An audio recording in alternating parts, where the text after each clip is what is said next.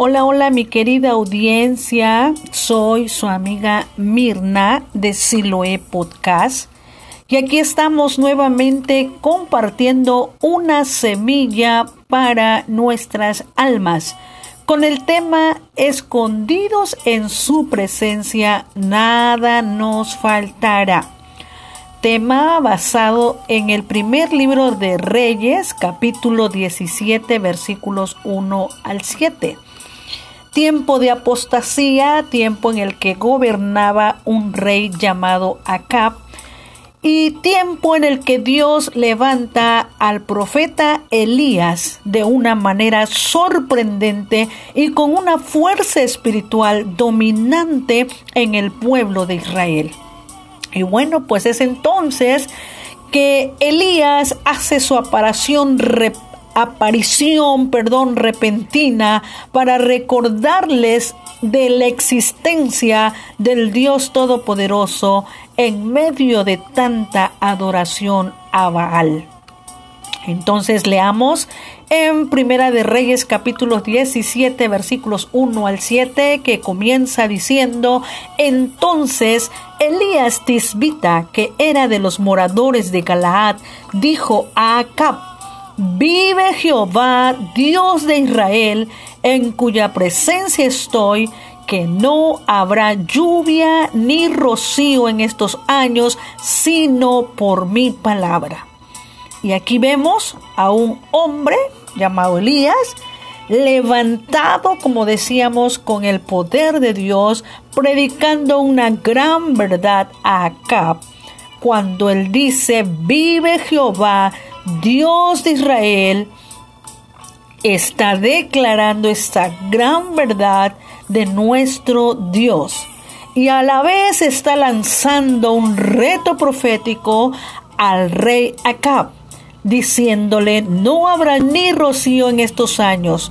Reto para Acab y para su dios Baal, quien era considerado el dios del clima. Entonces reto profético que causaría enojo de parte del rey Acab hacia Elías. Y bueno, esto lo podemos aplicar también hoy en nuestros días, que también vivimos tiempos de apostasía, donde los enemigos del Señor quisieran desaparecer todo lo que tenga que ver con Dios y su iglesia. Y este es el que el tiempo en el que Dios va a despertar a los Elías. Y ojalá que tú que me estás escuchando también seas un Elías levantado con poder y en el poder del Espíritu Santo esos Elías que proféticamente han de proclamar con la palabra de Jehová todo lo que les espera a los que van contra los principios, estatutos y decretos de nuestro Dios revelados en sus palabras, en su palabra. Elías que han de alimentar a quienes tienen diversas necesidades en medio de la desesperanza, del desamor, del rechazo y la incertidumbre del mañana. Tú que me escuchas, Tú y yo somos esos Elías, Elías que proclamarán lo que escuchen en lo secreto, en la intimidad con Dios, Elías que estarán dispuestos a obedecer. Dice el versículo 2, y vino a él palabra de Jehová diciendo, quizás, quizás aquello por lo que estaba orando, quizás aquello por lo que el profeta estaba pidiendo a Dios, en oración, ya que esa era la brújula que le diría hacia dónde dirigirse y qué es lo que debía de hacer. Aquella oración, aquellas palabras, aquella guianza que Dios le daba a través de esa palabra que Dios hacía que él escuchara. Jesús andando en esta tierra, nos enseñó a pedir la dirección de Dios para ser guiados y dirigidos por medio de su estilo de vida de oración. Recordemos en un estudio pasado que esto es lo que nos enseña Jesús. En medio de toda clase de circunstancias, debemos estar dispuestos día tras día a esperar las instrucciones de nuestro Maestro, ya sea para ir tras de un pecador y hablarle de su necesidad de Cristo para que se arrepienta, como también para que nosotros seamos guardados y librados de alguna circunstancia adversa. Cuán importante es escuchar a nuestro Maestro cada día de nuestra, de nuestra vida. Y sigue diciendo el versículo 3, apártate de aquí.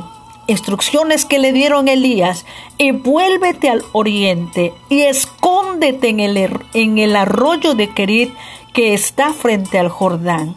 Aquí vemos a Dios una vez más redireccionando a Elías y Elías dejándose guiar, dejándose dirigir por Dios mismo para ser librado de las amenazas del rey Acab para quien no fue algo divertido que Elías le proclamara que habría tiempo de sequía para toda la nación, y menos que estaba retando a sus, a sus ídolos como a Baal, considerado Dios del clima. Por lo tanto, Dios le dijo, Dios le habló, Dios dirigió a Elías diciéndole, apártate. La primera instrucción, apartarse instrucción que nosotros también deberíamos de tomar en cuenta. Si escuchamos realmente a Dios y esperamos sus instrucciones de muchas situaciones Dios tal vez podrá librarnos porque estaremos escuchando esa palabra que nos dice apártate pero había una segunda instrucción y vuélvete hacia el oriente. Significaba, significaba para Elías ir en una dirección quizá diferente a la que se encontraba. Significaba moverse, significaba regresar a cierto lugar. Y bueno, pues que siempre estemos dispuestos a obedecer a Dios en todas las cosas. Pero había una tercera instrucción, era escóndete significaba guardarse, significaba apartarse, separarse. Y esto nos recuerda cuando Dios nos invita a la intimidad con Él, a ir a ese lugar escondido, a ir a ese lugar apartado donde solo estemos Él y nosotros tú y Dios, Dios y tú, aparentemente solos, pero apreciando cada día más y más la compañía de nuestro buen Dios. Recordemos que ese lugar a solas y apartado era ese lugar donde nuestro Maestro, nuestro Señor Jesucristo, pasaba tiempo con el Padre. Por lo tanto, no te olvides de esconderte en su presencia. No te olvides de que cada día que pasa es cada día para ir a nuestro refugio, para ir a ese lugar en donde solo estamos Dios y nosotros. Y seguimos leyendo esas instrucciones que Dios le dio a Elías. Dice el versículo 4, beberás del arroyo y yo he mandado a los cuervos que te den allí de comer. Notemos entonces una cuarta instrucción era beberás del arroyo. Beber del arroyo significaba beber del arroyo aún en tiempo de sequía sé que demostraría este hombre una verdadera confianza y obediencia a Dios. El profeta solo debía obedecer las instrucciones y creerle a Dios creer que Dios ya había dado una palabra, ya había dado una orden a los cuervos. Yo he mandado. Y aquí vemos la autoridad de Dios manifiesta. Aún en aquellos animales como los cuervos, a ellos también estaba dada, dado una, ya les había dado una orden. La orden de obedecer a su creador orden que les había dado de llevarle a Elías de comer, de llevarle a Elías el sustento de cada día. La pregunta es, ¿cuervos dándole de comer a Elías? Si Dios pudo utilizar esos cuervos, cuervos que iban a suplir las necesidades primordiales de Elías, mientras que Elías estuviera apartado en aquel lugar escondido, bebiendo del arroyo. Dios pudo usar a los cuervos, si pudo usar a los cuervos para un servicio especial para con el, su profeta, el profeta Elías.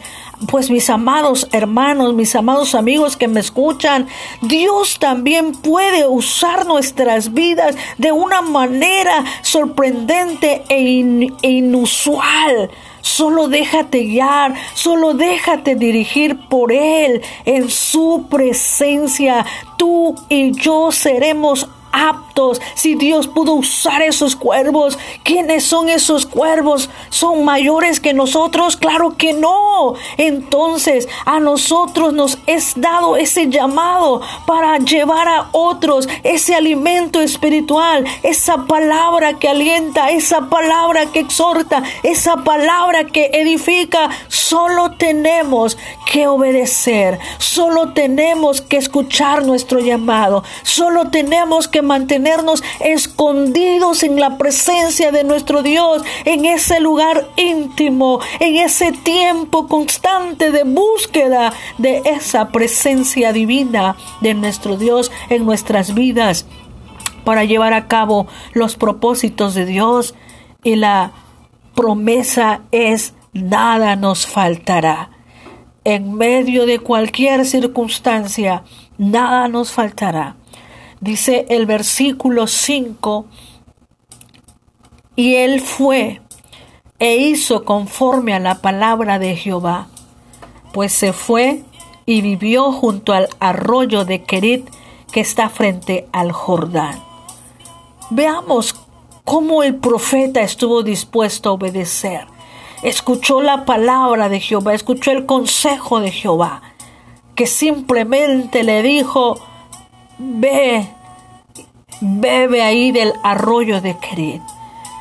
Y esto hizo, dice, conforme a la palabra de Jehová, se fue y vivió junto al arroyo de Kerit. Y ahí vemos la palabra de Dios cumpliéndose. Palabra que Dios había dado al profeta. Dice el versículo 6, y los cuervos le traían pan y carne por la mañana, y pan y carne por la tarde, y bebía del arroyo. Qué hermoso es imaginarnos a esos animalitos, a esos eh, seres que tal vez para nosotros los humanos son animalitos insignificantes, pero animalitos, animalitos utilizados con un propósito. Y si ellos fueron utilizados para llevar a cabo un propósito, planes de Dios, pues ¿qué será? ¿Qué hará Dios? ¿Qué no hará Dios para que sus propósitos se cumplan en nuestras vidas? La única diferencia es que nosotros tenemos libre albedrío para decidir obedecer o no obedecer para decidir creer o no creer a sus promesas, para decidir y tomar esa decisión de obediencia, esa decisión de creerle a Dios para que se lleven a cabo sus propósitos y sus planes en nuestras vidas. A diferencia de aquellos animalitos, nosotros tenemos la decisión de querer o no querer hacer la voluntad de nuestro Dios. Al igual que el profeta, nosotros también podemos imitar esa fe y esa obediencia de este hombre.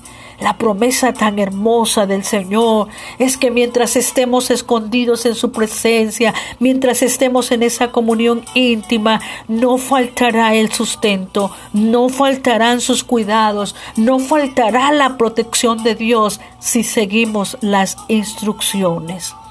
Y el último versículo 7 que leemos de este capítulo de Primera de Reyes 7, versículo 7 nos hace concluir y resumir la historia sucedida a este profeta. El arroyo se secó. El arroyo tiende a secarse y más en tiempo de sequía. Pero quiero decirte a ti que me escuchas que aunque el arroyo se haya secado, eso no detuvo los propósitos de Dios para con el profeta Elías. Así que terminamos leyendo el versículo 7. Pasados algunos días se secó el arroyo porque no había llovido sobre la tierra. Tres años en que no llovió, tres años suficientes para que eso, ese arroyo de Querit también se secara, el arroyo donde, del que estaba bebiendo el profeta Elías. Esos arroyos, esos arroyos para nosotros, ¿qué significan hoy en nuestros días? Arroyos de los que dependemos como humanos que somos arroyos donde tendemos a refugiarnos, el arroyo de la familia, el esposo, la esposa, los hijos, los padres, el arroyo de las amistades, el arroyo de un nuevo amor, el arroyo del trabajo, el arroyo hasta, el, hasta del afán en el que nos entretenemos día con día. ¿Y qué sucede cuando esos arroyos se secan? ¿Qué sucede cuando perdemos a un ser querido? ¿Qué, ¿Qué, sucede cuando las amistades nos dan la espalda? Es lo que sucede cuando ese amor nos falla. Es lo que sucede cuando el trabajo se termina. Ese arroyo se secó. Ese arroyo del cual disfrutábamos todos los días se secó y con ello terminó el gozo y la alegría con los que nos afanábamos día con día. Si a ti se te llegó ese día en que el arroyo se secó, te tengo buenas noticias. Debes estar seguro que Dios no te dejará, que Dios no te desamparará, que Dios cumplirá su palabra. Solo hay que doblar rodillas para recibir indicaciones de parte de Dios, para que esa palabra venga a nuestra vida, venga a nuestro corazón, venga a nuestra alma y podamos realmente habitar completamente seguros. Así que aunque el arroyo se secó, Elías pudo continuar con el plan y los propósitos de Dios establecidos para su vida. Desde el comienzo de esta historia vemos que el objetivo, el propósito de Dios en Elías era que Elías diera a conocer, diera a recordarles, volviera a recordarle al pueblo de Israel que tenían un Dios vivo, un Dios celoso, un Dios que responde, un Dios que mira nuestras necesidades, un Dios que está al pendiente de cada uno de sus hijos.